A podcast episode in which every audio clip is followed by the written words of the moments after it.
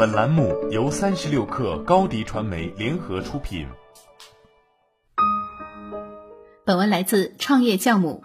最笨的管理就是自己做，因为现在互联网发展的很快，我们会发现个人的能力和组织的能力跟不上公司的发展速度了。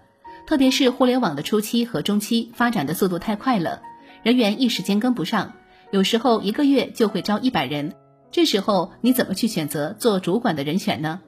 大多数的人会选择业绩相对来说在团队中做的最好的人，但是这些在技能上做的比较好的同学，通常会有被光环所笼罩的问题，所以这些人特别容易撸起袖子自己做，因为他既没有耐性教新人，又对自己的工作没有总结。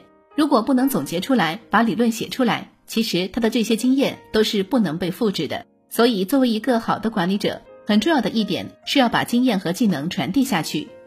不成熟的管理者通常会说：“哎呀，你做的太差了，我来做。”然后做完了以后还洋洋得意：“你看，我就是这么做的，你们为什么做不了呢？为什么做不到我这个程度呢？”这样会打击到很多团队成员，他们慢慢产生了依赖性，以后类似的事情就最终都会回到你的手上。优秀的管理者通常通过别人拿结果，他有十个团队成员在那里，让他的每一个队友都做得比他好。他的业绩也能产生最大化。卓越的管理者则是会通过自己的影响力，让别人抢着去帮他做事。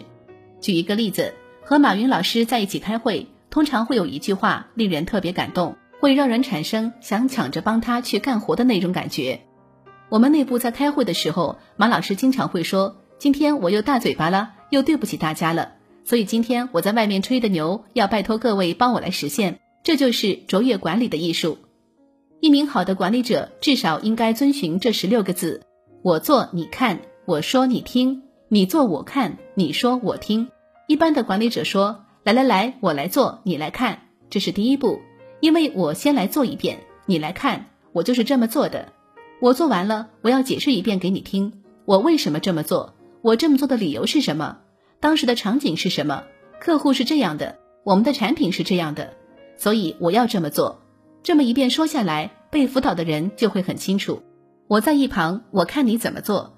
这个时候，更多的就是在观察，去看你做的怎么样，是不是把该学的东西学到位了。俗话说，扶上马还要送一程。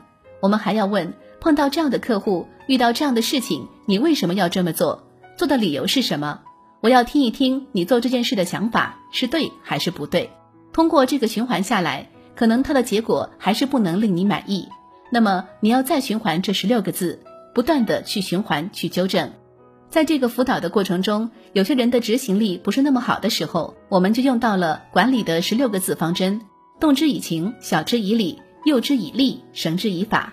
当一个员工在你反复告诉他做一件事情的标准，但是他始终达不到的时候，我们一定要知道是为什么。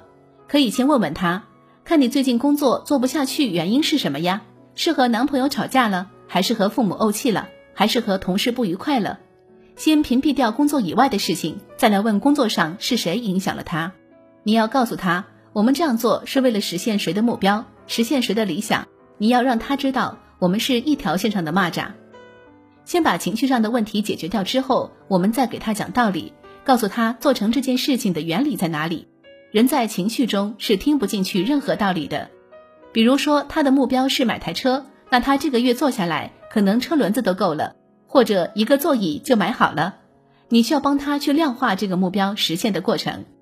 我们说的绳之以法是要给予处罚，但这个不是要开除或者罚款，这不一定是最好的手段。你要知道什么处罚才是最痛的，他最需要的。比如说，以前我们要求销售人员要有拜访量，一天八个拜访量，少一个没完成，我们要罚他十个俯卧撑。因为我们员工要么就是坐在办公室里打电话，要么是在外面跑客户，他的身体会非常的差。我们为了员工的身体着想，罚俯卧撑，女生就罚仰卧起坐。他们在这个过程中知道自己没有完成目标被处罚，然后还锻炼了身体。当然，有的人也会问，这个会不会变成一种享受？这个就要管理者灵活的变换，来增加它的娱乐性和惩罚性。罚这件事儿也是需要有智慧的，所以会有很多方法。好了，本期节目就是这样，下期节目我们不见不散。欢迎添加 baby 三十六课 b a b y 三六 k r 加入克星学院，每周一封独家商业内参，终身加入学习社群，聊风口谈创业，和上万课友一起成长进化。高迪传媒，我们制造影响力。商务合作，请关注新浪微博高迪传媒。